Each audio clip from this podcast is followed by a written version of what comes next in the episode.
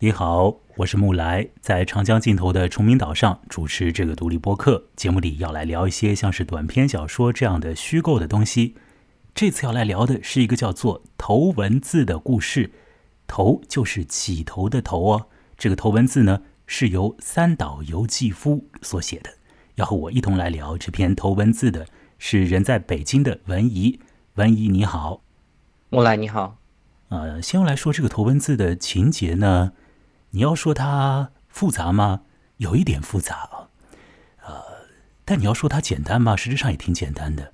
如果说用很粗暴的方式去讲的话呢，可能三言两语呢也可以讲光了。说的呢就是有两个呃男青年呢，好像都对一个女青年有了一些的情愫啊。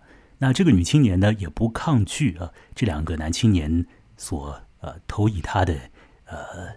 那些情感的那个波澜呢？那么最后呢？啊，其中的一个男青年呢，战死沙场，那另外一个男青年呢，就和他结婚了。大概就这样啊，是吗？如果简单来讲的话，就是这个样子哦。简单来讲就是这样哦。现在呢，我们一点点呢，加上一些小说里面的呃更多的内容啊，使得这个简单的线索呢，变得有意思起来，变得复杂起来。带有些三岛由纪夫的味道啊！我先来说这两个男青年呢，他们的身份呢是比较的特别的。其中的一位呢，被称之为是宫殿下，这个宫呢是皇宫的宫啊，也就是讲呢，这个男人呢是一个所谓的公家的后代啊，而这个所谓的公家呢是日本皇家的一种分支啊。这个我们等一下呢可以再来做一些更具体的解释。总而言之呢，这是一个。地位很高的一个贵族的后代，那么另外一位男青年呢？呃，他实质上呢是一个男爵家里面的公子，呃，本身呢在部队里面呢当到了中尉这样的这个军衔。那么前头我所讲的那位呃公家的这个宫殿下呢，他在部队里面呢也有一个呃衔位啊啊，也是中尉的这样的一个衔位啊，所以这两位中尉也是两位贵族。那么，另外的那位女青年呢？她的出身也不凡呢。她是一位日本的公爵的后代啊。那所以这样子的一来的话呢，马上啊就产生了一些啊日本的味道啊，和一些三岛由纪夫的这种味道就出来了吧。如果你读过三岛由纪夫的呃生命结束之前的那最后的一套书里面的第一本呢，就是《春雪》的话呢，啊，你可能会想起来啊，《春雪》里面的一些。境况了，因为《春雪》里面呢也涉及到了日本的贵族啊，也涉及到了贵族之后的那些青年人之间的这种爱恋呢。呃，好，我们等一下会加入更多的有趣的东西啊。这个小说呢，实质上虽然说他在写的是一个恋爱啊，恋爱的一个生发的一个过程啊，以及某种程度上是恋爱。终结的一个，最后到了一个终结的一个地步啊，但是呢，绝没有那么简单啊，所以我们得这样的一点一点的把更多的信息加到我们刚刚所讲的那个简单的故事的线索上面去。现在呢，文怡，我们来做一个破题的工作吧，我们来解释一下什么叫做头文字。好，请你来说一说吧。头文字就是两个人的名字的呃罗马拼法。呃，对，对不起，不是两个人，一个人的名字的罗马拼法的那个第一个字母。就比如说，在这个小说里面，那个女子叫沃子，那么她的呃沃子的这个罗马拼法叫 A R 什么开头的，所以它的头文字就是 A，就这样子。哦，就是说呢，头文字呢是一个非常简单的一个概念呢，它不是一个什么特别的概念，就是名字的呃罗马文。所写出来的这个名字的首字母就那么简单，没有什么样的深意啊，啊，嗯。那么在这个小说里面，头文字是怎么一回事情呢？涉及到这小说快要结束的时候，或者讲是已经抵达高潮的时候所出现的一些场面呢？那唯一你把那个场景可以来说一下吗？就是头文字首次出现的时候是一个什么样的情形？呃，它是出现在女人的乳房的下面的，请你来讲讲那个地方。呃，这位女子叫沃子，然后她马上要和这个宫殿下结婚了，但是她在此之前一直跟那位中尉保持着一种呃地下的一个恋情。那么呃，那位中尉知道了过，知道他们呃他喜欢的女生要结婚过，他就要报名要去参军。然后在他们然后参军之前呢，他和这个女生发生了一一晚就是性爱吧。然后在他们结束过后，呃，这个男人就提议说，把我们两个人的名字，呃的首字头文字刻在你的这个。乳房的下面来作为某种记号、某种见证，而刻的地方不是随随便便选的，是宫殿下在打马球的时候不小心把那个球打到了这个女女生的这个呃乳房的这个下边，所以他们就选了那个部位，然后来刻了这个字。那么这个字其实用是用小刀刻的，呃，他们不希望这个。刻痕痊愈，让这个刻痕消失，但是它就 消失了，就因为是不是很深嘛。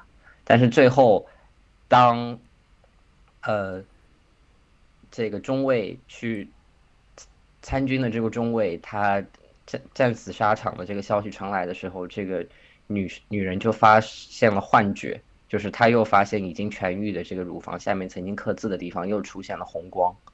然后头文字在这个小说里面差不多就是出现在这样的情节里面。嗯，呃，你刚刚讲的呢，呃，里面有一个地方呢，我是不同意的。呃，但是我我先要来来整理一下你所说的话啊。就这所谓的头文字呢，前面已经讲了，是名字的罗马文的首字母。那么在小说里面的一个高潮上呢，这个头文字就出现了，是在小说的靠后部分。那个男青年是那位。男爵家的公子啊，也是那位中尉呢，就用小刀啊，在那个呃公爵家的呃这个卧子的乳房的下面呢，刻上了他和那个女孩的名字的首字母的缩写，啊，把它就是刻在了这个肌肤上啊，那已经渗出血来了。那么这个记号，这个伤口呢，实质上是愈合了的。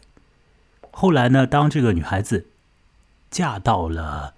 呃，这所谓的公家里面去之后呢，啊，呃，某一某一次呢，他又感觉到，事实上，我觉得是他看到呢，自己的这个乳房下面呢，又显示出来了文字，啊，那显然呢，不是以前的那个伤口仍在，而是新的一个痕迹。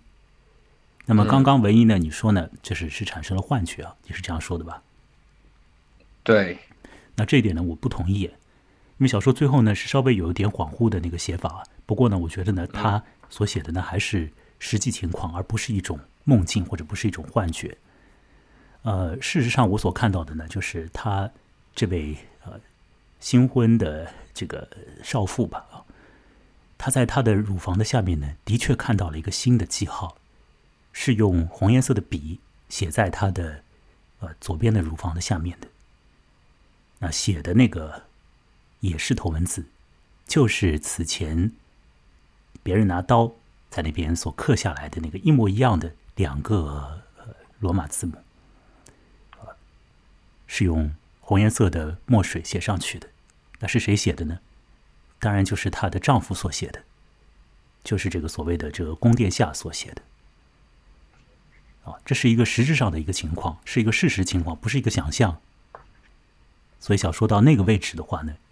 三岛纪夫的这个味道就更多了，因为这里面出现了一些可能在一般人听来啊，如果你 没有听的乱掉的话，呃，你前头的那个大概的情节呢，你跟得上的话，那听到这里呢，你会感觉啊，有可能你会感觉到里面出现了一点点那个所谓的变态的东西啊，就是丈夫在老婆的乳房下面写下了字，或者说做了一个记号，而这个记号呢。不是关于丈夫和这个老婆之间的情爱的，而是关于那个老婆和另外一个男人之间的，啊，爆裂的感情的。这个丈夫怎么要做这种事情呢？一般人想来有点变态吧。嗯，这最后呢，不是一个幻境，而是一个实况啊，真实的。好，那我我想呢，我们已经把头文字是什么这个地方也已经解释了。那么啊，等一下。还是没有办法，我还得把故事的一个呃这个情节线呢再来理一下。理完之后呢，或许我们可以在做讨论的时候呢，更加清楚一点的进行我们的讨论呢？那在这里呢，我想来先插入一个小知识啊，也是我刚刚学来的小知识，那就是我们前面讲了好几回的这个所谓的公家到底是怎么一回事情啊？我问问看文怡吧，你在看这个故事的时候，你看到这个公家，你有没有去查一些资料啊？就是这什么回事？什么叫公家？呃，我查到了，但是不确定是不是你所说的。我的理解就是公家比较像中国的亲王吧，没有错。的宫殿，嗯，我也是这样理解的。嗯，对，殿下就是所谓的亲王，那么宫殿下就是所谓的世子一样的，对吧？世子一样的身份。嗯，这个公家呢，我查维基百科上面写呢，他说呢，简单来讲就是皇室的一个分家。就是天皇家分出去的 那些组成了家庭的啊，当然是以男人为中心呢，组组成了这个家庭，叫叫做公家。当然呢，也不是呃天皇的每一个儿子啊都会组建一个公家，也是会有一定的讲究吧啊，应该是这样啊。那甚至于呢，这个公家的设立呢，呃和政治的运作啊等等的也会有点关系啊。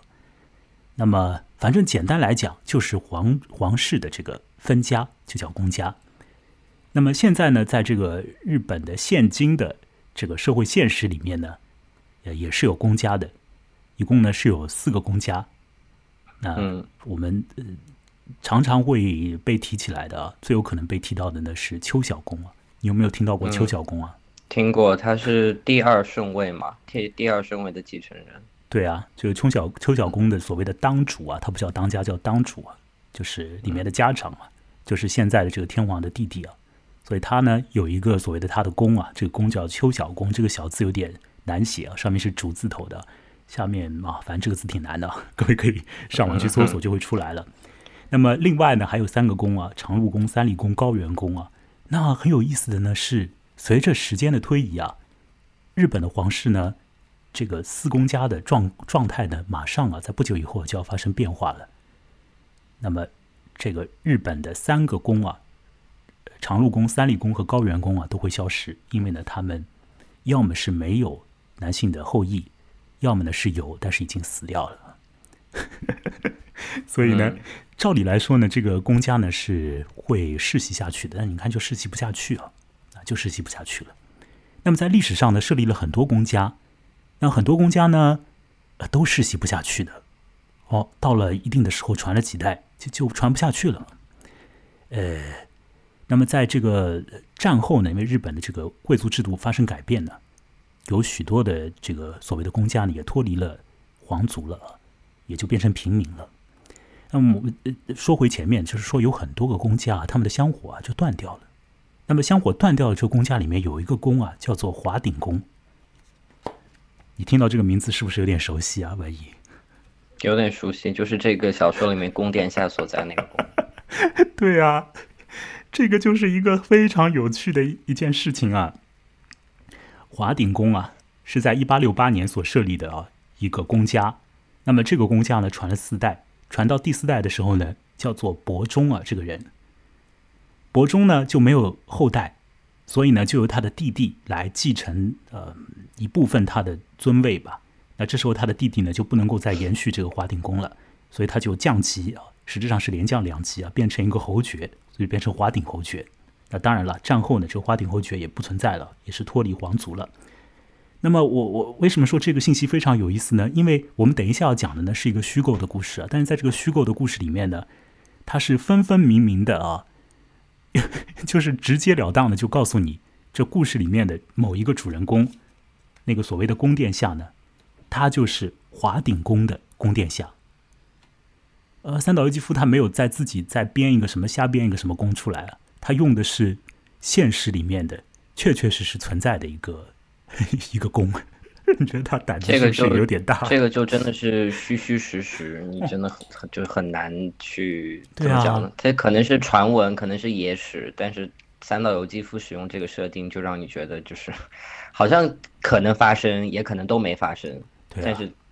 这是小说的一个很好的一个地方啊，就是小说，呃，本质上它是不伤害人的，因为小说是假的嘛，或者是虚的嘛，至少是虚的啊。所以讲呢，呃，虚的东西呢，它实质上是伤害不到人的，如果你写一个纪实报告文学啊，去介绍一下华定宫的某一个后代啊和 某一个女人之间的关系和某一个男人之间的关系，那可能这个事情就搞不清楚了。那三岛纪夫是一个小说家，那么小说里面呢会有现实的一个影踪啊，而在这篇小说里面呢，有着现实的这个华鼎宫的这个影子啊，投入到了这个小说里。那么我要说呢，就是三岛由纪夫这个人呢，他和日本的这些贵族呢是有很多来往的，因为他小的时候所读的这个学校，这个教育系统呢，不是一般人所可以上的那个学校，而是叫做学习院，就是日本的。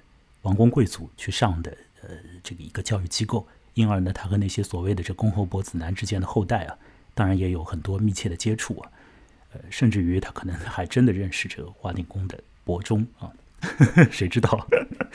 所以好，我们把那个一些现实里面的情况呢介绍了，那么接下来呢就可以来讲讲这个小说里面的呃具体的一些的动态是怎么一回事情。我还是得把小说的情节。以简单的方式来说一说啊，我尽量把它讲的简单一点，然后呢，我再和文怡呢把一些复杂的层次呢加到情节线上面去啊，来放一点点音乐啊，通过音乐呢来进入这个故事。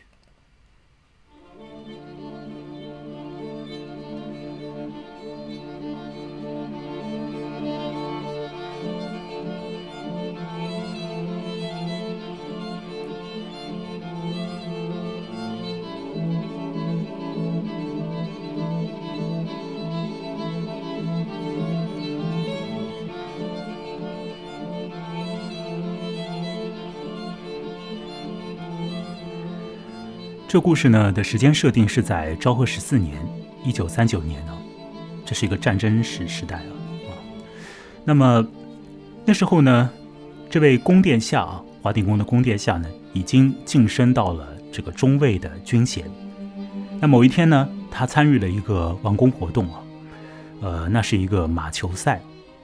那么这场赛事呢，还是很隆重的，因为呢，有许多的贵族都会。到场出席，那么里面最尊贵的呢，就是皇后。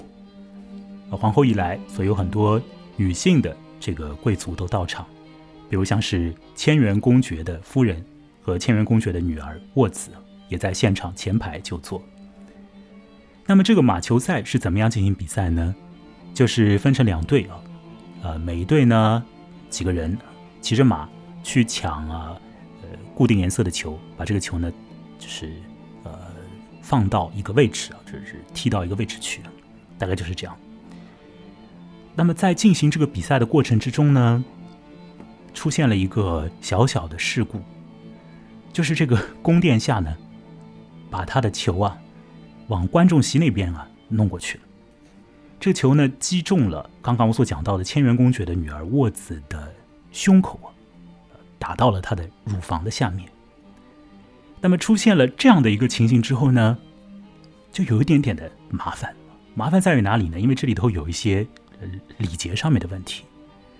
这个千元公爵的女儿虽然她是公爵之后啊，但是在这所谓的宫殿下的面前呢，她的身份呢还是有点低。因而呢，如果说这个宫殿下自己跑上前来向她赔礼道歉的话呢，有一点点的嗯不恰当了。那么照理说呢，应该是由宫殿下的随护。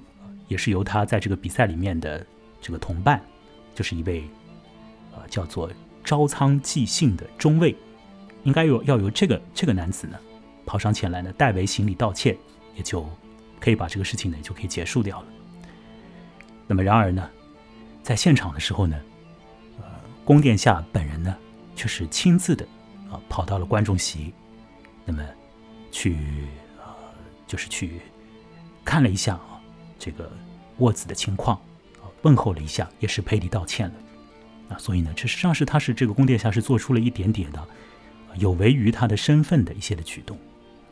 好，现在我来讲讲这个招仓纪信中尉，在这个小说里面呢，啊，他是这个三个重要人物的之一啊。那么这位中尉呢，和方才的那个宫殿下呢，年龄是一样的，都是二十五岁。这个中尉的爸爸呢是一个男爵，所以呢，如果这个中尉呃之后没有战死沙场的话呢，他也会继承到这个爵位的。那么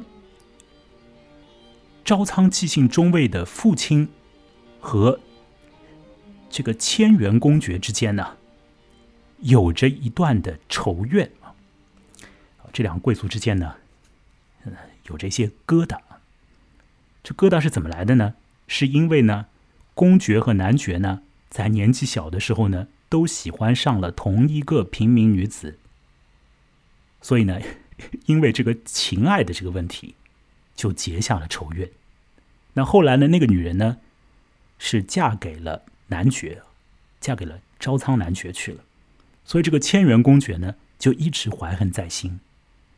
那么照着三岛由纪夫的写法呢，千元公爵呢是有很多女性心态的一个人呢，所以他就使用各种各样的这个法子啊，这个心计啊，就就反正是一直想要去整一整这个男爵，啊，始终都是没有把这个仇怨呢给放下来，啊，有有着这样的一个背景，在这个所谓的这种家庭的这个情仇的这个阴影之下呢，公爵和男爵两家人家呢就不来往的。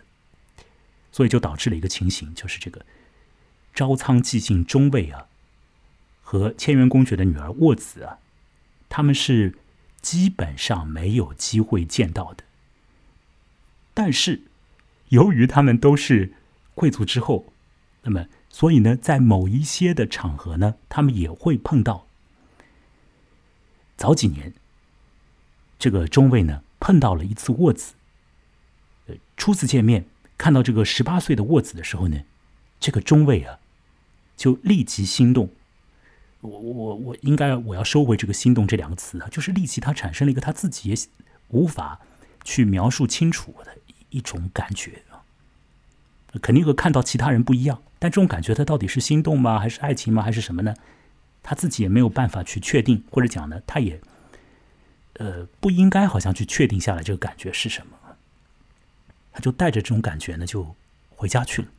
回家去了以后呢，呃，当然他还是在脑子里面会想到这个漂亮的十八岁的女孩子沃子嘛。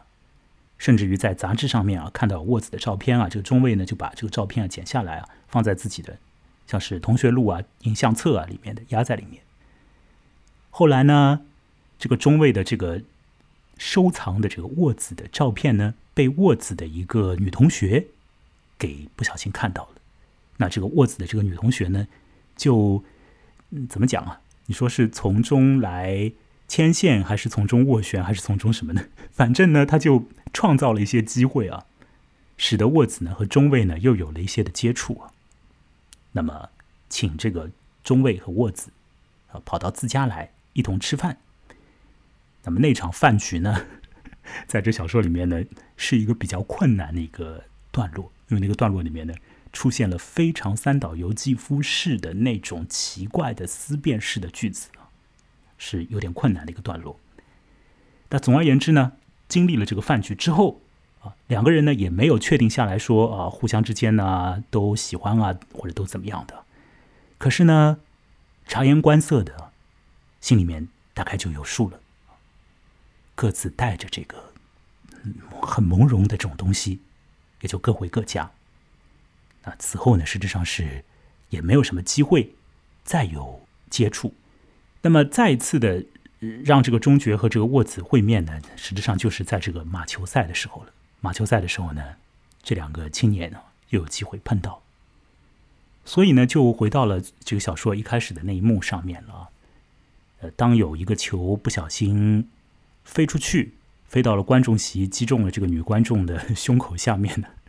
那这实质上是有一个大好的时机嘛？那照着这个礼数啊，于情于理呢，都应该是这个中尉跑上前去啊，致以问候啊，加以道歉呢。那么让这个中尉呢和这个沃兹呢也有新一轮的这个接触。但没有想到呢，这宫殿下呢跑上去了，匆匆跑上去了。就是这个马球的这一幕吧。如果你心里面比较敏感一点的话呢，你已经可以想得到，这两个男青年呢。或许都觉得这个沃子是不错的。那么此后这个小说怎么样发展呢？说是沃子被球击中之后呢，就闭门不出了。所以这就造成了一个，呃，让这两个男青年，我指的是宫殿下和中尉啊，心里面都想来想去的一种一种局面了。这个女孩子她闭门不出，她怎么回事呢？她是在家里养伤吗？啊，被打出毛病来了吗？还是怎么回事啊？这两个男青年呢，就各自在自己的家里面呢，就想东想西。那这个中尉呢，很焦虑啊，啊，呃，七上八下的，嗯，他也不好去跑到沃子的家里去，呃，就做具体的这个探听。那么没有想到呢，这宫殿下呢，心里头呢也是呃惦记着这个沃子。那宫殿下自己跑到沃子家里面去呢，也是不成体统啊，因为这当中身份的问题。你不好轻易的去的。公殿下想出了一招啊，请中尉呢带他做他的这个代表，跑到这个公爵家。这样的话呢，在在这个礼数上呢，就就实际上是挺和顺的一种做法。那这个中尉当然是很喜欢这样的一个安排了，这不是大快人心嘛，是吧？他巴不得立即去找沃兹看看他的情况如何。那他就有了这个机会呢，就去了。啊，那沃子他到底怎么回事情了呢？他实质上身上呢是没有没有大碍的，但是呢，他被他的老爸关在家里面了。关是打引号，反正他老爸不让他出去，就那个女人气的这个公爵啊，不让他出去啊，有很有心计的这个公爵不让他出去。为什么呢？这个公爵呢，他心里面呢有一个妙计啊。这公爵呢，希望用这个女孩子啊，啊身上面呢或隐或现的那个。那个伤啊啊，来去勾引那个宫殿下，希望呢以这个东西呢来造成一个让这两个男女青年呢都可以互相来往下去的一个由头啊。就是讲这位公爵呢，他巴不得宫殿下那边呢再来传来信息啊，说是要见沃子啊等等。那这样你来我去的话呢，也就索性啊从中牵一条红线啊，把女儿嫁到华鼎公家去，不是很好吗？不是妙极了吗？啊，这个公爵在想这些事情，所以实质上呢，身上面没有什么问题的这个女儿呢，被关在家里。中尉呢就前去呢探访啊这个女孩啊，名义上是代表宫殿下去的，实质上呢他自己心里面也是火急火燎的要去看看沃兹。那么在他跑到府上之前呢，实质上呢，透过这个沃兹的母亲。中尉那边呢，他老早也已经知道了这个事情的一个一个大概的一个状况，因为呢，通过和那个沃子母亲的这个见面呢，他晓得沃子身上的伤啊，实质上没有什么大问题啊。反正呢，他心里面大概是有有一点小的这个状况。那后来他们也是见到了，因为代表着宫殿下去嘛，是很很顺理成章的一件事情。见到了，见到之后呢，很快的就发生了干柴烈火的事情啊。简单而言啊，就是干柴烈火的事情。你情我愿的，非常快乐的呢，啊，在某一个夜晚呢，有一点点像是幽会的那个感觉，啊，就是很快就发生了这个性爱，应该来讲还不止一次了。那么这个事情就很快乐的抵达了高潮。那么在这个高潮里面呢，两个人呢，呃，好像都有默契的，就想到说，可以在。左边乳房下面呢，来刻下头文字。那么这个左边乳房下面呢，本来这个位置呢，就是此前呢，在马球赛的时候呢，被这个球啊击中的那个位置啊，就可以在那里呢刻下这个头文字。所以这个头文字呢就被刻下来了，是 A 和 S 啊，分别代表了这个中尉和沃兹的。呃，当然那是在情欲非常高涨的时候所做出的一个。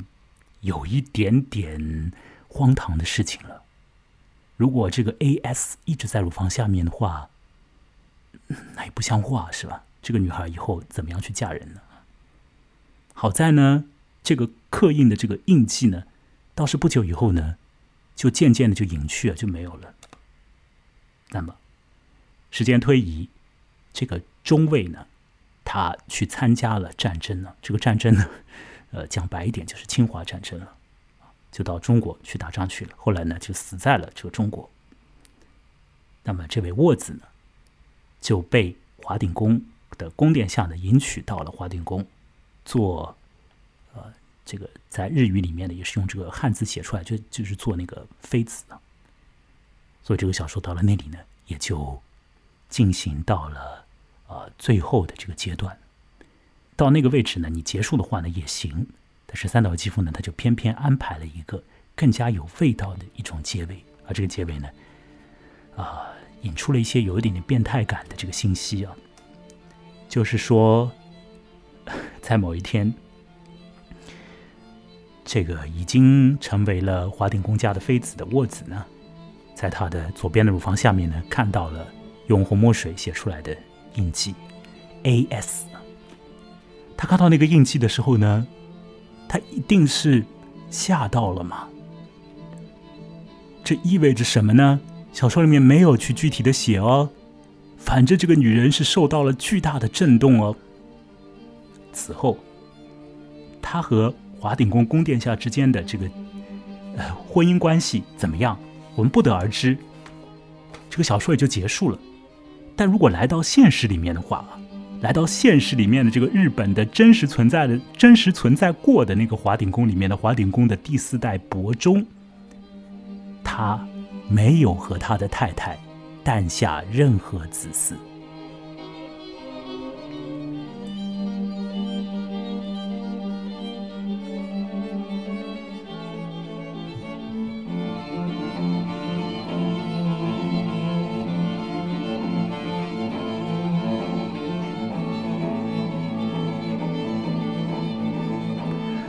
故事的情节说完了。我说呢，要说一个大概情节啊，啊，也已经加了一一定的细节了。但是呢，很多很有味道的关键性的细节呢，啊，事实上是仍然呢没有的填入进去。那么接下来，我和文艺呢要做一些，我想是自由一点的讨论吧。我们可以自由的来聊一聊关于这个故事，来说说个人的想法。呃，或许也可以互相的问一些问题啊。我们把这个谈话呢做的也可以轻松一点，好不好？文宇，好，好好的。你首先有什么问题吗？或者说，就我刚刚所讲的这些啰里吧嗦的这个故事情节里面，有没有什么你你听到的一些矛盾之处啊，或者不对劲的地方啊，等等的啊？是不是从这里开始？嗯，呃，最后。这个沃子他发现自己乳房下面又被写上了 A.S 这个头文字，其实是在他生下了王子过后，他在做完月子过后第一次洗澡。哦，对，这刚听你讲的时候有点奇怪。嗯嗯。所以，但可能呃，那个孩子怎么样 我们不知道了嘛。但是历史上的话，这个华鼎宫后来是没有后代的。然后对，至少是没有男性后代。嗯嗯，你说好，继续说。嗯。然后第二个就是。我觉得小说里面对于这个沃子发现了 A S 这个头文字过后，他们他跟这个宫殿下之间的关系，呃，其实写的蛮明白了，就是破裂了嘛。就是当最后一段写到，就是当这个中尉他战死沙场的消息传来的时候，然后这个沃子马上就换上了丧服，那很明显就是他已经将自己视为了中尉的女人，或者说，呃，他我不知道这是不是一种抗议对于。这个宫殿下在他身上写，揭通过在他身上写头文字这个方法来揭露他以前的那段所谓的奸情也好，但是，呃，在我看来，这段感情肯定就是破裂掉了。哪怕在死了过后，呃，这个小说最后一句话就是，当妃子的死讯传来的时候，宫殿下报以了某种清高的微笑。那么，对，其实它是一个很冷冽的一个结尾，我觉得没有错。呃。发现头文字这件事情所导致的一个呃立即见效的一个后果呢，就是呢，这个沃子和宫殿下之间的他们的那种呃情爱关系的可能呢，实际上已经终结掉了。嗯，那我我这样来问吧，你觉得那个宫殿下最后做的那个头文字啊，用红墨水写，你觉得变态吗？我们从这里开始说起吧。我觉得是某种，用今天的话来说是荡妇羞耻。哎，其实他是在羞辱这个他的太太。你做过的事情我都知道，你不要当做就是说这个人走了，然后这个人去中国打仗了，然后你也成为了我的太太了，好像，呃，就我们结婚前所有的事情都可以翻篇了。就宫殿下是一个，就是这种很不依不饶的，我甚至可以说是心胸狭窄而且很恶毒的一个做法。好在这一点上，我和你的想法完全不一样哎，啊，或者至少说是，嗯，基调不一样吧，不能讲完全不一样，基调不一样吧。我没有觉得说宫殿下有什么恶毒啊，或者有什么那个心胸狭窄的这一面呢。我也没有觉得说呢，这是一种像是要去羞辱你的那种感觉啊，要去揭你以前的那个伤疤，把它给展示出来给你看啊。因为我的感觉啊，就是这个文字写下来的这个过程呢，我想象中啊是在什么做爱的这个过程里啊，总不至于是在他睡着的时候慢慢写上去的吧？我觉得可能是，嗯，也有可能是在睡着的时候写哦，那是更加变态一点。但是总而言之，我会觉得那个东西啊，呃，它主要的目的不是要去羞辱他的太太，呃，也不是要去展示说我这个人，呃，眼耳这个灵通啊，什么事情都知道，而是呢，他有一点呢，在把自己的感情啊。移动到了那位中尉的身上，我不知道我这句话能不能够让你听得懂啊？在这个宫殿下做用红墨水再次写下 A.S 这个记号的时候呢，立即的，在这对夫夫妻之间呢，就出现了一个第三者嘛。而这个第三者呢，像妙处就来了，呃，他当然是和这个女人啊发生过一段情和一段这个性爱。那么他和这个男人之间呢，也有一段很好的感情呢。至少我们从这个小说里面看下来，会觉得说这个，呃，宫殿下和姬姓中尉之间的这个关系啊，是相当好的嘛，没有任何地方显露出来说他们有什么互相不信任啊，或者说中尉对这个宫殿下有不尊敬的地方啊等等的。无论是在公领域还是在私领域啊，都是相处的是非常的和睦，呃，非常融洽。那么。亲密无间的一一对这个男性的伙伴。那么在这个小说里面呢，也是讲到说，中尉呢把自己对于沃子的很多想法，后来实际上是都是告诉了这个宫殿下的，包括他和沃子做爱啊等等的。我相信呢，已经全部都告诉宫殿下了。那么是在这个这样的一个状况之下，所以这个宫殿下呢也就知道啊，呃，曾经。这个基金中尉呢，用这个刀在他以后的那个老婆的这个乳房下面就写了这个字，所以，我所以你觉得这是一种嗯玩笑吗？不是一种玩笑，这是一种呢？这是一种呢？就是在在你这个本来的那个一男一女的那个关系里面呢，再去请进一个男人过来。那么我讲的讲的那个叫什么？讲的粗暴一点的，就是三 P。嗯，这是有一点有一点粗暴的一个说法。呃，如果三 P 在英语里面的那个确切定义，就是两两男一女叫三 P 啊，两女一男叫别的。他是你你你再去引了一个人进来啊，直接把那个人引入啊，这个人呢实质上是他和那个男方啊，他们是有这个很很好的非常强的那种友谊关系的。那你如果说一定要说这是一个变态的行动呢，我觉得是有点小小的变态。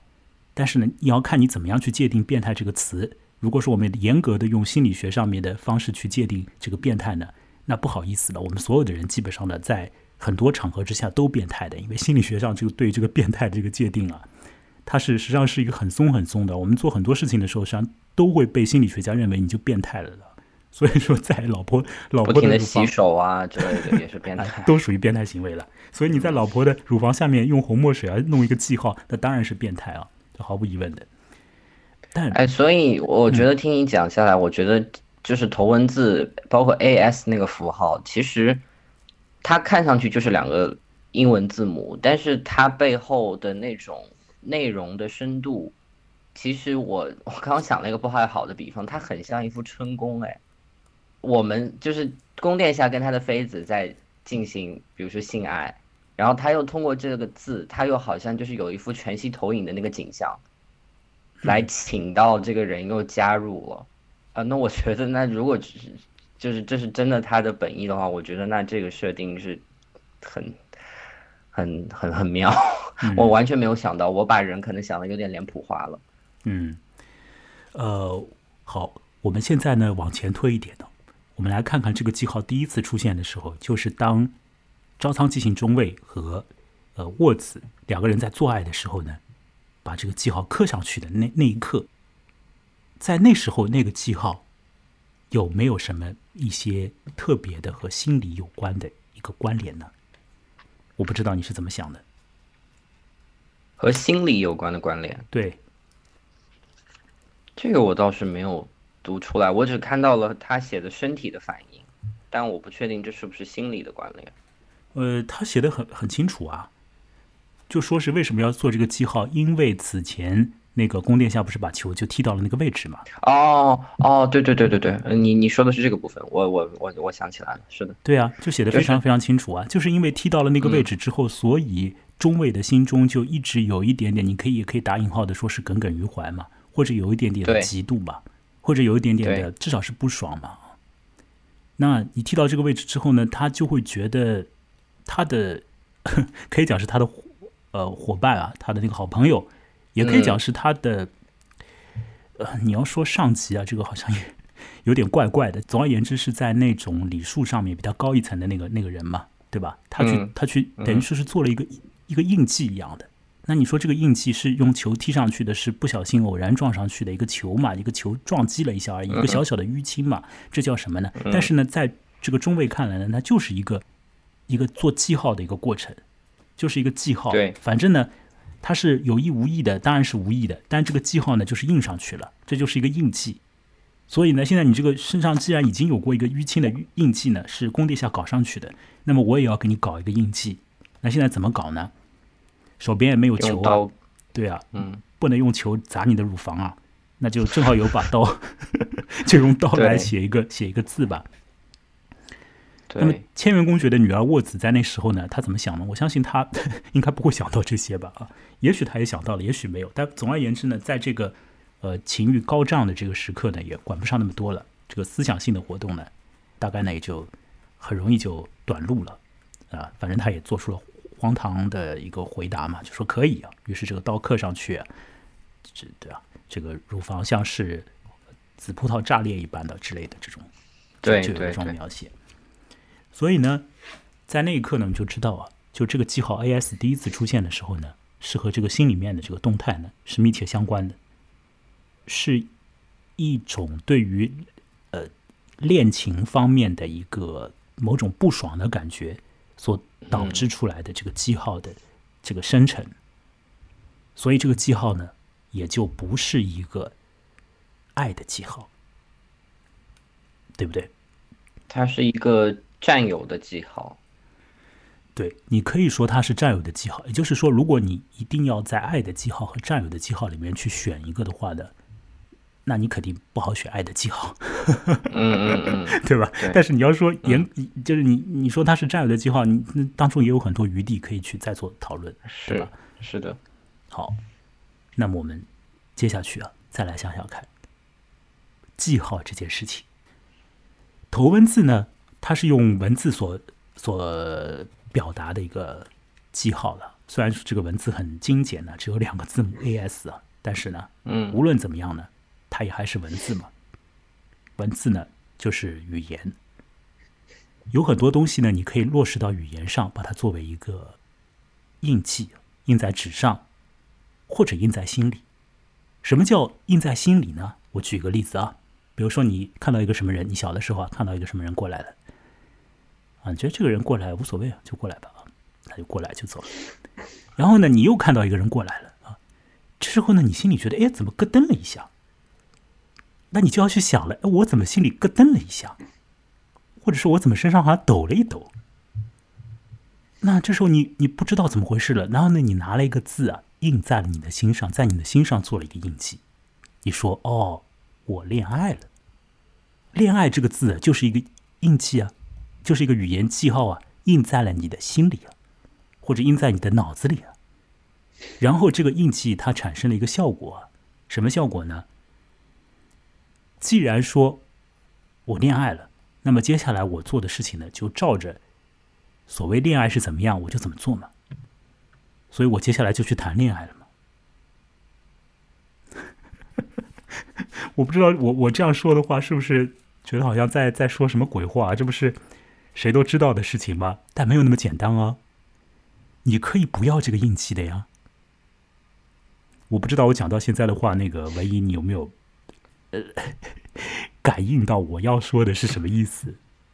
我我试着回应一下你吧，但不知道是不是你说的这个意思啊？就是，呃，英文中有一个词叫 playbook，playbook 的意思就是说作战手册，就是你你一旦比如说你要去，比如说开个店，然后你就要照这个手册，你要做一二三四五六七八。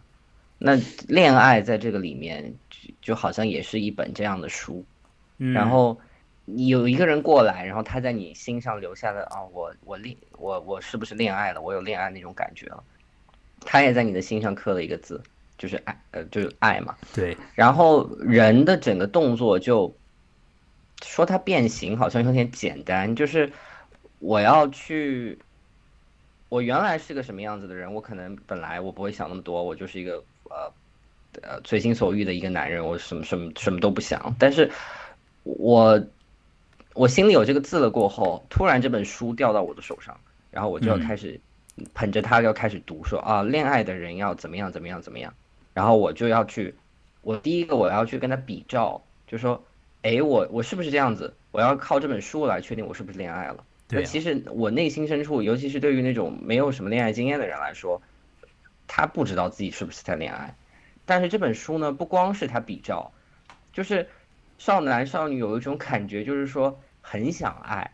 那么如果比较的结果是不一样的，比如说书上说爱一个人就是这样，那结果你可能没有这样，你可能对他没有这么强烈的情感。那我们我我看我看到了，假设我看到了，我会觉得不行。那恋爱就是要这样做。那我还是照着这个书，就是就非常盲目的你去遵循很多的规则，就是源于这样的一个，因为有这样的记号在你的心上。你说的一点都没错，我觉得完全同意啊，我非常同意你说的话啊。呃，在客观上是不是这样啊？我们不去讨论了。反正我我是我自己主观上是认为你说的话是一点都没有错的，就是这个样子。那这正好呢，也是我想表达的这个意思，就是这样啊。A S 是一个印记啊，我们前面说了，这最后出现了用红墨水写的。有一点点带引号的变态啊，像是有种三 P 的感觉，把爱情里面呢掺入了非常强烈的这个友谊的成分呢。呃，甚至于我们也可以把爱情和友谊这两个词抽掉啊，换成情欲或者情爱和呃某种其他的情谊。那总而言之呢，把新的东西请到了这种封闭的二人关系里。那么这个硬气第一次出现的时候呢，涉及到的呢，不见得是爱，而是某种占有啊，或者说是某种。对于不爽的东西的解除，那么很多时刻我们会在心中啊，呃，就造成一些印记，在脑中呢投下记号。那么爱呢，是一个我们常常会投射在脑子里面的一个一个巨大的，也是极其模糊的一个印记。呃，说的狭窄一点吧，爱这个词太大了，我们说的狭窄一点吧，就是恋爱吧。恋爱同样也是一个太过于啊。呃，有有多种大的词 解释，对啊，也是这样的。所以有很多种那个就解释，有很多种具体告诉你爱是怎么一回事情嘛，一二三四五啊，大家就罗列出来了，爱情手册啊等等的。你反正我们现在可以得到非常丰富的关于爱情的这个各式各样的这种文章啊、电影啊、电视剧啊，是吧？身边的家长的这个意见啊等等，就照此办理就行了嘛，就学学他们。但呢，呃。很有可能的电视剧、电影啊，演的都是，要么是别人的事情啊，要么就是完全是在这个社会上也运作不了的事情。但你就去学它了。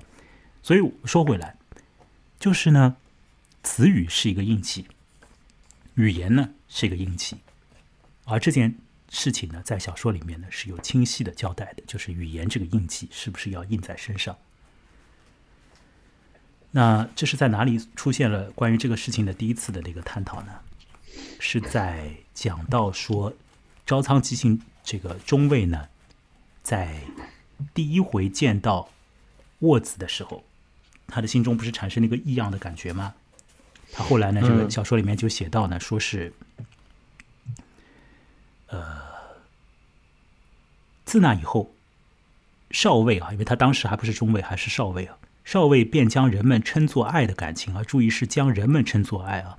不是他自己的称作爱的感情，一件一件同自己的想法相对照，结果觉得哪一件都不适用于沃子。哎，奇怪吧？哪一件都不适用于沃子啊？仅凭这一点，少尉认为自己还没有进入恋爱。可是，一旦确认尚未进入恋爱，对沃子的印象犹如散了轴的扇子，变得支离破碎起来。这使他受不了了，所以少尉还是硬逼着自己相信自己已经进入恋爱。这句话是不是非常妙啊？他觉得隐隐约约有那个爱，有这个恋爱的印记要印到自己的心上来了。他照着一般大众啊对于这个印记的解释对比了一下，或者说详细的去了解了一下内心之后，发现那不是那么回事。但是，一旦他觉得不是那么回事之后，各种的感觉对于这个女孩子的印象。就像是一把扇子，它的比喻非常好，非常非常妙。就像是一把扇子，没有了扇扇轴，这个扇骨头都没了，那这还是一把扇子吗？这是一张什么纸啊？是吧？这不是一把扇子的吧？就像是这样的，那怎么办呢？那你就要让它是一把扇子啊。所以你就是要把这个某种印记就又印到自己的身上来了，但是你又不能说这就是爱，那怎么办呢？那这少尉呢？他就必须得要让让自己就是 卡在这个很怪的，但是又是很真实的这种心理的这个状态的一个缝隙里。所以我觉得爱情，什么是爱情？这真的是一个哲学问题。就是我们看到的所有流行文化中的爱情，都是别人的爱情。然后你自己的爱情，你去对照这本书，你去生发的爱情，你自己也不确定。然后。哎，这话讲的好绕啊！就是它是一个不能被定义的东西，呃，但事实上我们都在定义啊。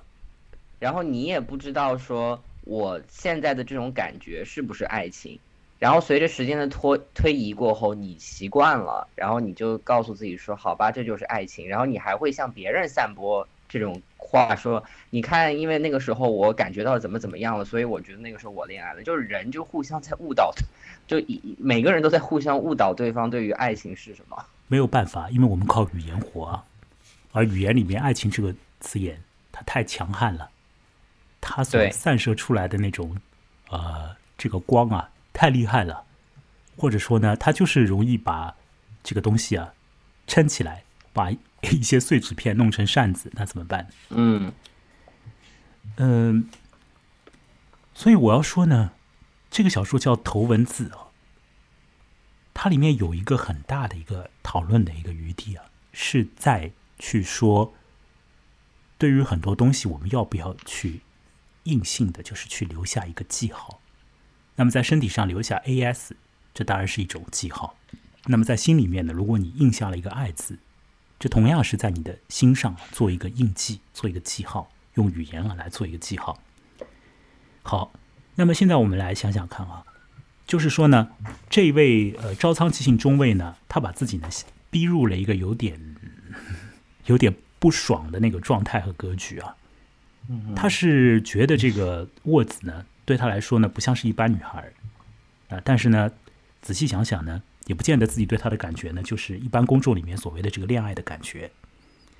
当然，这这句话呢，你可以做多重的思考啊。比如说，他有可能对他的感觉是一种性的感觉，但这个性的这个东西呢，在一般的恋爱教科书里面呢，写的很隐晦，甚至于不写，对吧？我这句话说的很明白了吧？对。那一般人都告诉你要恋爱是啊，我们觉得对方很好，觉得要帮助他，觉得我们要在一起玩。没有一本恋爱教科书告诉你说，哦，恋爱一看就是我要上他。对，我想得到这个人的身体，不会讲。对啊。那他有可能就是要有这种感觉，反正他对比了一下，发现不是啊。然后这个爱的记号，但是他还是要存在在那里。那么接下来呢，这个中尉的接下来的一系列的行动呢，就很耐人寻味了。就是说，他既是要呃无法抗拒自己的内心啊，或者无法抗拒自己的身心啊，觉得他和这个女人之间呢有这个不一样的这种。一种一种特别的一个关系存在在那里，但是呢，他又不能够把它确定到这个恋爱里面去，所以就出现了中尉啊，还是少尉的时候，被沃子的女同学牵线和沃子见面那场饭局，这就变得那么的怪，那场饭局就变得非常怪。你你对觉不觉得这一点？那一顿饭局就是，嗯，读起来非常非常累。啊，其实我还好，我没有觉得非常的累，对啊。哦，我觉得读起来好累，就是你你你在猜，也不是猜吧，就是就是大家就每一句话都是一石二鸟，就是他一句话出了，呃，也不能这这么说，就是我好像我在讲这关于 A 的这个一个正面的一个事情，但同时我要把反面的事情说出来，我要两边都有余地，然后我要不受伤，我要维持体面，我又要又我又希望向他表达我的心意，我又要装的很我不在乎，我喜欢的是别人。我就觉得哇，就是这种少男少女之间的这种，真的是窗户纸一样的，就是很很像走那个独木桥的那种很危险的感觉。三岛由纪夫自己讲啊，他们就是要么是极度的快乐，要么是极度的悲伤。嗯，像一个跷跷板一样，这是三岛由纪夫做的另外一个比喻啊，也是这个小说里面所出现的几个比喻之中，我觉得非常精彩的一个。刚刚那个比喻是说那个扇和扇子和扇骨的那个比喻啊，觉得非常精彩。现在又来了一个跷跷板的比喻，说，呃，跷跷板的一端是就是完全的绝望，另一端呢就是非常的欢乐啊。然后呢，人呢就是在这个跷跷板上，这个心里不停的跳来跳去的。那没有一个中道，没有一个中间道路的。如果你取得了一个中间道路之后呢，你你没有绝望，也没有快乐。好，那么我我先回过头来说刚刚那个饭局啊，我说那个饭局非常复杂，呃，看的时候我我自己是我觉得看下去没什么问题，但是我我相信对于有些人呢，可能看的就太绕了。那非常复杂的几个原因啊，我等一下说那些其他的一些呃一些次要的原因，我说一个最主要的原因呢，就是和刚刚那个关于关于恋爱这个词语，你要不要去把它放在心上是有直接关系的，因为招仓即兴中尉他没有办法。照着恋爱手册的方式去行动，就那么简单。所以呢，当那个饭局被启动之后呢，他没有办法说看看恋爱手册上是怎么写的。如果恋爱手册上说啊，你喜欢你和你喜欢的女人一起吃饭，那么你要怎么做？那他当然就知道自己怎么做了。对，这是一个我觉得是主要原因啊。几个次要原因，嗯，的最大的次要原因之一，是因为呃，男爵家和公爵家有这个 冤仇啊。这是第一点，导致于呢这两个青年呢也没有办法顺畅的交流。第二点，是因为呢身份上有别，毕竟一个是男爵的这个男爵家的，一位是公爵家的，在爵位上有高低，所以呢在那种贵族的这个场合里面呢，虽然说也都是年轻人也无所谓，但是呢 总总之是有一点点的那个心里面的那种特别的那个东西还是在的，因为他毕竟是一个是公爵的，一个是男爵家的。礼数上的对，所以说呢，你要对你你你你可以平等的在一起吃饭，但是一方要对另一方呢保持这个尊重。所以说他也要这个中尉也要想啊，如果我说错了一个什么话，或者说了一些什么话伤到对方怎么办？那不不是伤到对方的心啊，是伤就是很简单的，就是就是有失这个对对对方的这个尊重怎么办？是吧？所以那场饭局是比较比较的那个微妙，而在那个沃子那一方呢，沃子的心里又是想很多的一个女人。沃子对于那个爱的那个想法呢，我觉得是更好理解的。沃子对于爱的想法呢，和我们在现在的这个大众媒体里面的关于爱的那个定义啊，还比较相像一点呢。我自己是这样认为的。嗯。呃，包括说，当他知道那个中尉呢藏了一张照片之后，藏了一张有他的头像的照片之后，沃子的反应马上是想，啊，也许他是喜欢。那张照片背后的，对啊，我的那张脸背后的另外一个女人的脸吧。这种心理其实我们还是比较容易理解的吧，还是比较容易理解的。呃，这又是就欲拒还迎那种感觉嘛？你又又在心里面有有有有不想马上的就是把这个关系确认，又还想留着那个关系啊，找了一些非常怪异的这种理由啊，呃，把自己呢卡到一个缝里面去啊。沃子的对于这个情爱的那些，他的一个想法和行为呢，相对来说还比较容易理解一点呢。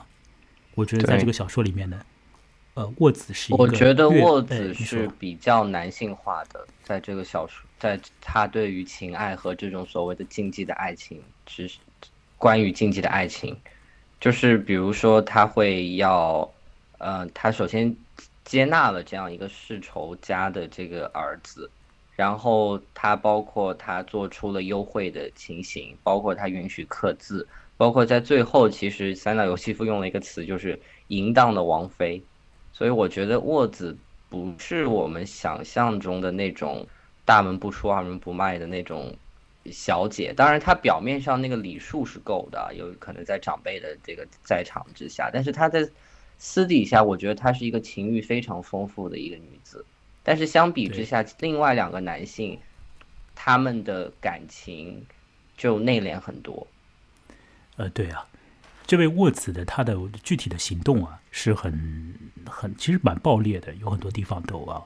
虽然说一段时间他在家里啊，但出去之后反正就幽会啊，在身上刻字也同意。你刚刚也已经说了，那我前面那个意思是说，沃子对于爱的那个他的想法是比较符合我们大众的那个。对于爱的那个定义的，那么至于他做出来的行动呢，确实是比较的直接的一些，呃，比较有那个打引号的那个男性感的一些行动啊，在沃兹身上有体现。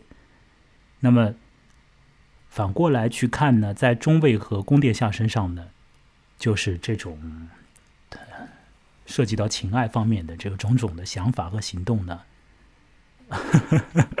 怎么说呢？好像要绕几个弯弯路啊，才可以去实现，是吧？对他们对于自己的王族身份，对于自己身为男性的那种呃所谓的难得吧，现在不是这个词很流行吗？好像是非常在乎，非常在乎，就兄弟之间的那种友情啊，然后自己身为男性的那种呃，我要就是显得很冷酷啊什么的，对。那你要说非常在乎的这个，可能是不是他们对于沃子还真的不不是那种恋爱的恋爱的？我读到的时候，我是有一点这样感觉的，就是就是他们不是就像你说的，不是传统的流行文化小说里面啊，在一起吧，好在一起，或者是很疯狂那种追逐，不是的，他们就好像。我觉得三岛由纪夫在这个里面用的另外一个意象我也很喜欢，就是两个人啊，他就像，他们好像就在船上，然后随着那个水，然后这么飘下去，就大家都没有什么主观的说啊，我要改变这个，我要逃离这个船，我们要怎么样？不是的，大家就是看到这个船在往上飘，往前飘，前面是瀑布，然后就那掉，你知道前面要掉下去，那那怎么办呢？那就掉下去呗。我觉得这，我觉得这个小说是这样子的，就是他没有那种很主观的说我要改变命运，不是罗密欧那样那样子的，而就是两个人就是在谈一场就是看得到尽头的恋爱，然后那就会让我感觉到就是，哎，他们是不是也没有那么喜欢呢？然后会会不会就是很多个巧合叠加起来让他们在一起的呢？好像不是我们传统的理解中的那种爱情故事。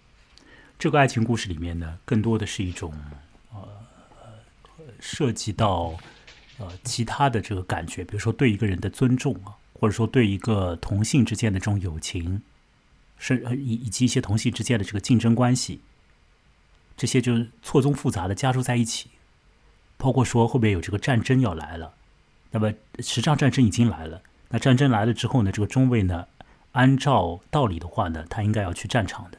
当然，也有人把他从那个部队的那个名录里面勾掉了了，就是想想让他就保全他的那个性命，不让他去人的。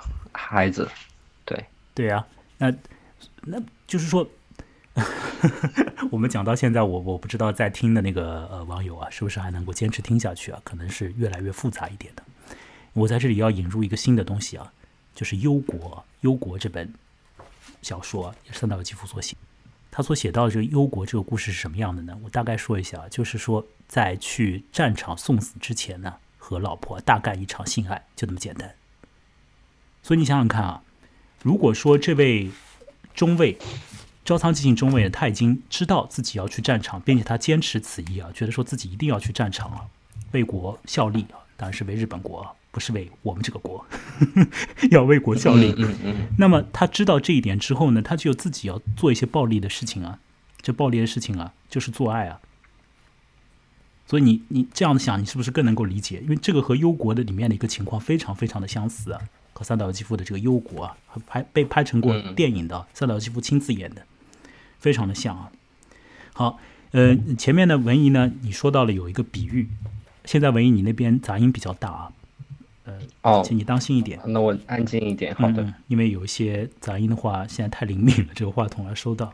嗯，你前面说到那个比喻呢，我现在一下子我可能还找不到它。但那我找到了我找到了。，你是不是要把它读一下？因为我觉得那个比喻是这个小说里面三个比喻之中的最好的一个，就是我我我觉得有三个 top three 比喻啊，里面的 top one，请你来讲一讲 那个比喻嗯，是什么？好，啊，你找到了读一下吧。好的。呃，就是这个，就是发生在他呃中尉要上战场之前，然后他们最后一晚幽会。嗯呃那我要读前面一段，因为我觉得要连起来一起读，大家会比较理解。好，你到底还是来了，你到底还是来了呀？沃子说道。中尉忘记了周围的危险，将沃子的身体摘桃似的一把抱起，两人像两只饮水的小鹿，好一阵子静静接起吻来。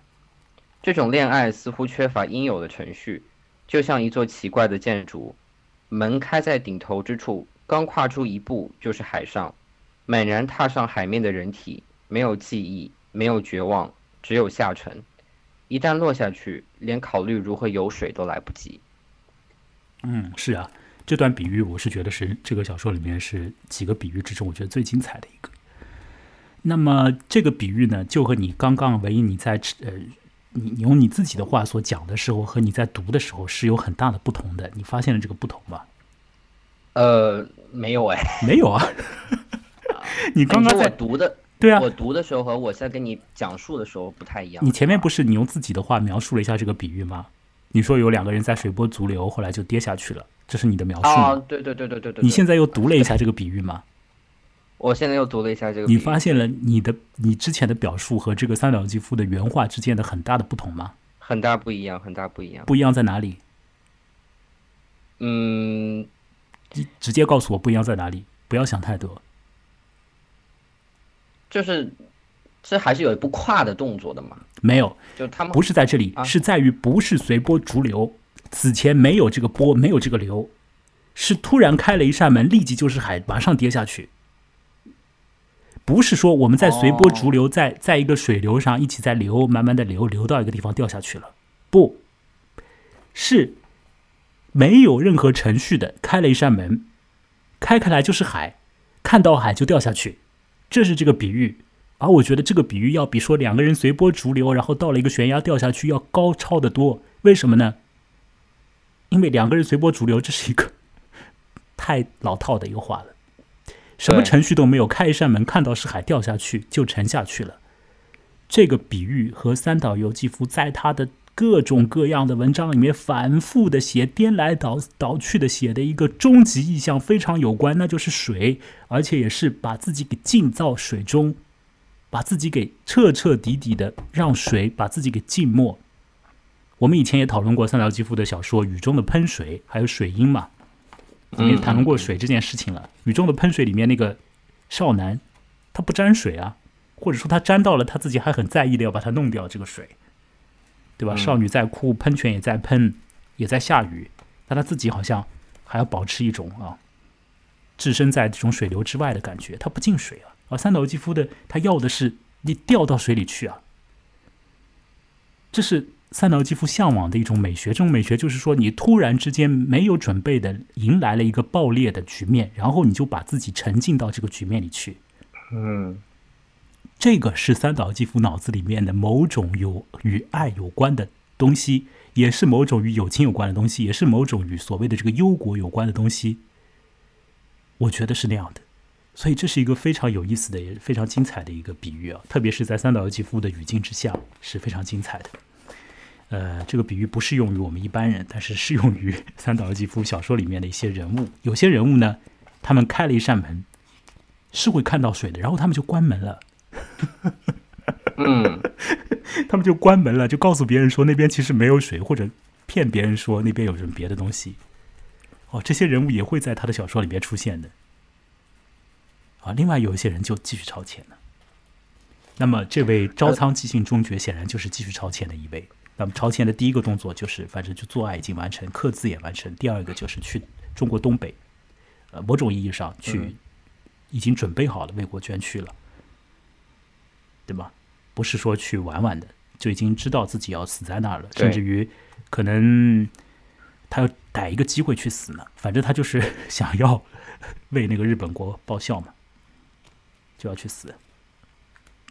哎，我有个问题，就是嗯这种就是打开门就跌入水面的这种过程，在这个就是比如说在这个恋爱的这个情境下面，它是不是意味着一种毫无征兆、毫无准备的这种沉浸的恋爱呢？因为我要解释一下为什么我觉得之前是随波逐流的，因为嗯这个小说它的字很用用的字很绵密，然后你读，其实两个人真正在一起就是那一晚嘛，但是你总感觉前面他铺垫那么久，他们好像就有他们好像暗地暗地里面一直有那种暗暗涌在流动，两个人好像是有这种好像在谈恋爱，又好像没在谈恋爱，你说不清楚，但是。但是我觉得你你刚刚说的这个，我我也觉得，如果从这个角度来看很好，就是其实两个人之前根本没有什么正式的恋爱，他们就是那一夜，就是只能说之前有一点点可能知道呃呃之前有一点点的铺垫吧，但是马上就进入了这种好像可以改变一个人的这种呃恋爱啊性爱的这个过程当中，所以我会觉得是所谓的随波逐流，但是我觉得你。事实上之前没有啊。事实上之前没有，你说的没错，之前上没有，但是他写的给你感觉就是说，好像明里暗里发生着什么。但是我刚刚又仔细的读了一读，嗯，其实发生的事情不是在他们两个人之间发生的，在哪儿发是他？们的父亲在发生，父亲在交际，然后两个男人在交际，然后哪两个人？然后哪两个就是那？个宫殿下跟那个中尉嘛，对啊，这是关键的。所以这个小说你是不是觉得有点三 P 的味道啊？我又回过来，回过头来说这一点。的没错，对对对，哎，不是两，不是一个，我们一开头说的那个简单粗暴的情节啊，说是两两个男人喜欢一个女的，女的觉得那两个男人也都不错，也都不抗拒。后来那个男人去死了，她嫁给了另外一个男人，没有哎，对对对对对对，是的。是吗？就好像这个恋爱故事是从书小说的后三分之一才正式开始。一开始就马上做爱，哎，啊，做爱了就马上刻字。就马上做爱，做爱了就马上刻字，而刻字之前发生的是两个男人。的，对，刻字完了之后发生的是一个男人去死了，另外一个男人继续写字，嗯，是不是非常妙啊？这样的话，这个故事就变得更妙了一点了。对对比一开始所想的、以为的那个感觉会精彩多了吧？是吧？对，没错没错，好，我想想看，我们是不是还还漏掉了一些什么样的信息啊？反正我们想到什么就说什么。嗯嗯我我觉得你说的那个有什么绵密的那个感觉啊，这是肯定的。然后这一点呢，也是三岛纪夫的一个特点了，就是呢，他一方面呢，很欣赏于在某美学上，他很欣赏于那种行动派和那种不会去想东想西，不会优柔寡断，也不会、呃有很多心计，而是呢直接靠行动啊去推进自己生命的，有那种热烈感的呃那样的形象，无论是男的还是女的啊，这种诸种行动的最后结局呢，往往是死。其实三岛由纪夫很欣赏这种，在美学层面上，他很欣赏这种东西。那么具体到小说的语言层面上呢，他又是一个非常 柔的一个人。呃，绝对不是像是某一种啊，我们中文里面有些大家都追求那种冷酷感的。这个是我我我觉得我们中文写作里面有这种现象，就是好像很多的那个写作者啊，都追求那种句子啊很清爽，嗯，特别干净，就用几个简单的词啊，然后呢句子当中呢都是逗号逗号逗号，嗯，嗯 你有没有这种感觉？这好像是我们现在的大众的中文阅读环境下面的一种审美趋向，就喜欢那种句子。三岛由纪夫不喜，呃，至少是他写不出那样的句子。他写的句子全部都是缠绵的不得了的，全部都是缠绕式的，每一个句子都是在里面有非常多的那个绕来绕去的回环曲折的东西，绝对不简单。特别是当他讲到了那个他自己或许也没有办法一时半会儿讲清楚的事情，比如说爱情这个东西，他要不要印在心上？有了一种感觉，既是爱情又不是，那怎么办？在那时候，他要做一些讨论啊。有的时候，他用比喻去说说那个扇子和扇骨之间的关系；有的时候，他做一些更加思辨性的一些话，在那个饭局上，其实有一些更加思辨性的话，你就看不懂了。有的人就看不懂了，因为这个句子太复杂了，句子本身在绕来绕去，你要把这个句子本身的那个关系理清楚，你就要稍微留神了，就没有那么多的逗号、逗号、逗号，把你把一个一个意思都逗得那么清爽。所以三岛纪夫本身的句子是不清爽的，而他追求的美学里面有那种很清爽、很暴烈的东西，所以这是他的那个怪异的，其实不能讲怪异，就是他的一个复杂复杂面嘛。而这种复杂面造就了他的这个小说的特色，也造就了他的人生里面的那些精彩的部分了。嗯，是吧？我觉得就是这这篇小说让我想到，就是呃，因为我最近在呃又在读张爱玲的一些东西。就张爱玲她说，她说中国的观众他太习惯于传奇，然后，但是他想写的是什么？他想写的是浮世的悲哀，浮就是漂浮的浮，浮着的世界的悲哀。就是其实这个小说啊，它如果以我们刚刚这么脸谱化的呃或者城市化，呃对不起，不是我们，是我。如果以我这种非常城市化的角度去解读它的话，它就是。它都称不上是传奇，它就是一个怎么讲很老套的一个故事。但是我觉得，在三岛由纪夫加上了这么多的我刚刚说的所谓绵密的句子，它的这种美学，它的这种很隐晦的比，也不是很高超的比喻，包括它这种隐晦的这种性暗示过后，我觉得它反而变成传奇了。哎，它有那种可以留下来的那种。厚度在那边，它不是一个简单的故事。嗯，对啊，我觉得就是这样啊，就是你在一个表面上，呃，好像就那么回事嘛，这个底下其实有很多种不是那么回事，或者让你吃惊错愕的地方，这才有意思嘛。你制造一个传奇，这个你接下去就是要制造一个奇幻了，是吧？你接下去就要创造一个宗教了，你都制造传奇了嘛？你怎么办？这也是我讨厌严歌苓的原因，他太传奇了，啊，都是这些传奇故事，有什么好看的？因为一点都不好看。那么那么传奇，你三言两语的告诉我这个故事是怎么回事就好了嘛？我干嘛还看你去怎么写呢？我都已经知道这故事了啊。那那当然，我不是说他就就写的那么差啊，当然他写的应该还可以，但我只是说他很传奇。那么我也要说很多很多那个作家确实写的很传奇。那呃，如果你是为了要写一个。这种传奇故事在写的话，嗯，你实际上已经把自己给限定死了。我们心里面有有有有一些更传奇的东西呢，比如讲，如果讲的更加呃尽可能的更加清楚一点的话，比如说在这个小说里面，其实有这个同性恋方面的这些信息，是吧？这很隐晦了，连我都没怎么感觉到。没有，是由是由同性恋这个基调，是由这个是由这个基础的心理的背景所所反映出来的。比如说关于男性关系啊这些的，那么这些东西的话，你你其实对于异性恋来说的话，他就觉得这也是很奇啊。嗯，所以你每个人的心里，你都有很多很奇的东西。你不要以为你就你就是一个一点都不奇妙的一个人，你太奇妙了。你身边的人永远都不知道你是谁啊，因为你就是如此的，如此之奇妙啊！你奇妙到你都不能用我们日常生活中的语言去限定你了，是吧？你要给你自己弄一个记号，你看看弄什么记号吧？弄了这个也不是，弄了那个也不是，最后，嗯，也许你你也就只能弄个弄几个头文字了。嗯，对的，只能用这种模模糊糊的，呃，只能用这种既没有任何意思又充满了意思的记号来标注你自己了。嗯，我真的觉得就是这个里面啊，就是人情人情的描写真的是很很细致又很动人，我觉得很有中国传统小说的那个味道。但这个这个话题太大了啦，就是就是你会感觉他们他们做的事情就是说话，然后他们没有去做什么冒险，这跟西方的小说不太一样他没有去开辟疆土，没有干嘛，没有做那种狠的喝毒药啊那种事情，他们就是在那儿。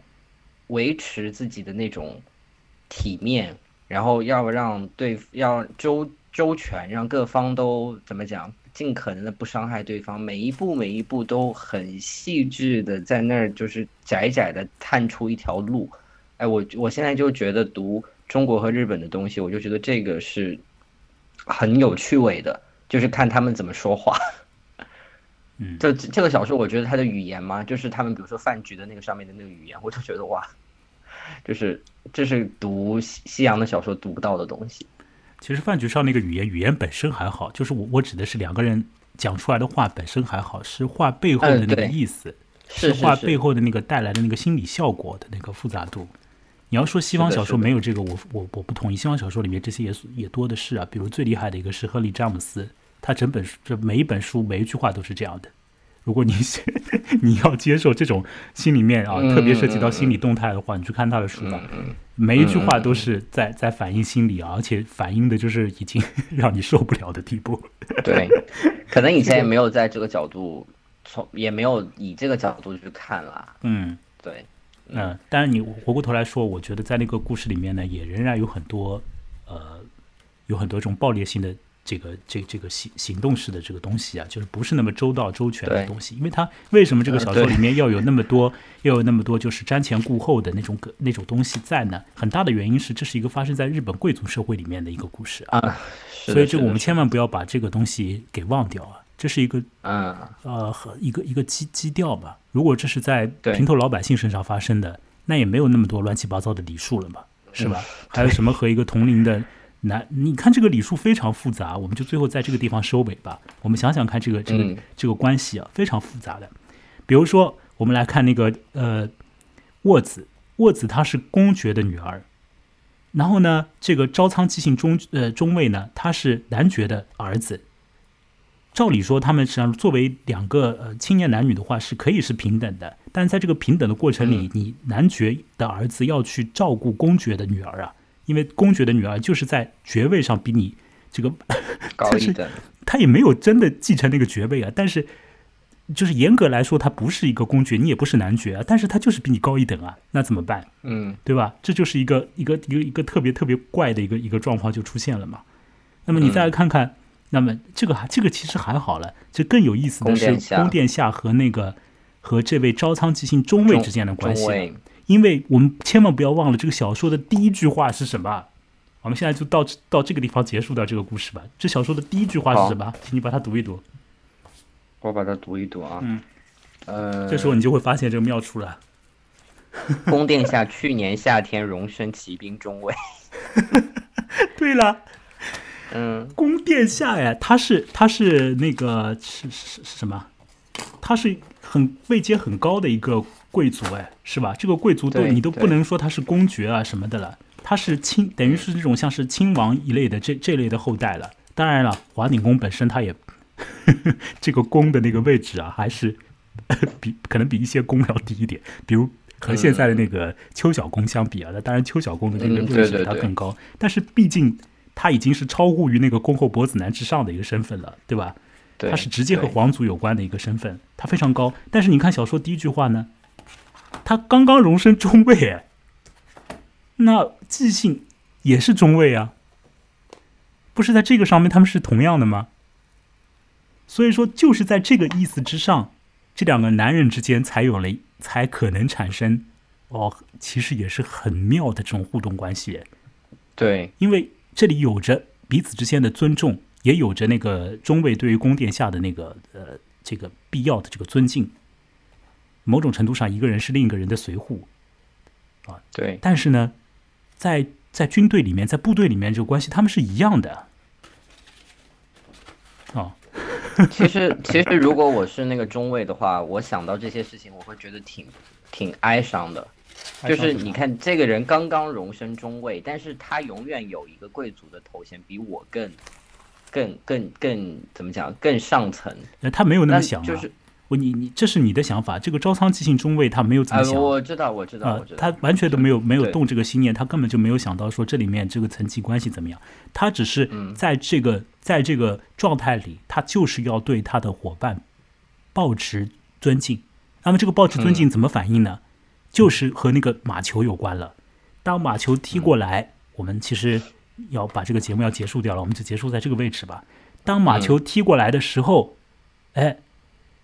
这个球砸中了这个沃子小姐的胸口的时候，这两个同样都是中尉啊。那招仓吉信中尉可以奔上前去啊，因为他老早就对这个女人有点意思嘛，是吧？嗯。但是他要保持基本的尊重，就是说怎么办？我要看宫殿下的意思。那么照理说也是，其实应该是宫殿下示意招仓即行中尉前去问候，那宫殿下也没有示意，他自己跑上去了。那么跑上去之后，这个中尉也没有办法在这个事情上再多说什么，因为既他们是有平等的关系和非常亲密的伙伴关系，又有着必须要有的这个呃这个这个尊重的这个意思，所以在这里。在这个基本的前提之下，就是这两个男人之间的互动啊，也是非常好看的，不亚于小说里面的这个男人和女人之间的互动。嗯，甚至于呢，有些地方比较的隐隐晦在在这个文字底下的。那么到了最后，把这个东西挑明了呢，就是通过宫殿下再在沃子的胸口写上 A.S，以及沃子见到了这个信号之后的。那种决裂的反应，沃子为什么要有那种决绝的反应，让这段关系，让这段夫妻关系变得没有这种亲热的余地呢？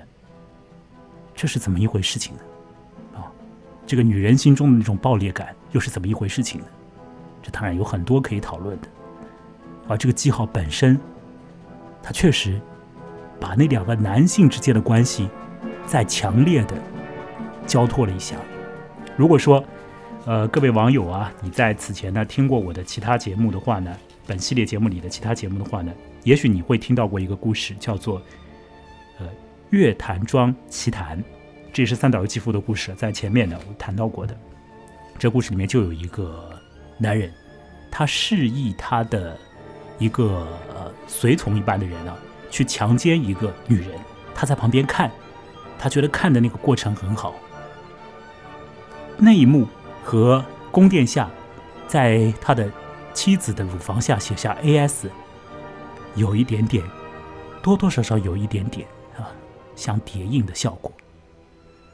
好了，反正这个故事呢，我们也已经说了，我觉得已经说的很充分了。嗯，那这个故事我们就讲到这里吧。三岛纪夫的头文字，谢谢文艺来参与这期的节目。各位呢，可以通过我的微信公众号来看到节目的更多的消息。然后呢，请大家如果喜欢节目的话呢，可以给予赞赏支持哦，就是捐助啊、打赏啊。那么不用很多啊，其实只要几块钱，这样的话呢，就能够来促进这个节目。呃，希望能够有 更多的人能够愿意来支持吧，啊。呃，可以让我可以多买几瓶水，但如果支持的人多的话呢，就会更健康嘛，我们可以活得更好，节目可以活得更好，我自己也可以活得好一点。因为现实里面有很多很多的问题啊，这现实里面的问题，我们就放在现实里，而在这个虚实之间的空间里呢，有很多种的啊奇怪的趣味可以再去探讨，可以再去寻找，可以再去发现。那么。各位来支持一下，我们共同来建立这么样的一个空间，你觉得如何呢？所以大家来支持哦，请多来支持。我的微信公众号的名字和我本人一样，木来，羡慕的木，来去的来。本期就进行到这里。如果你在晚上收听，祝你晚安。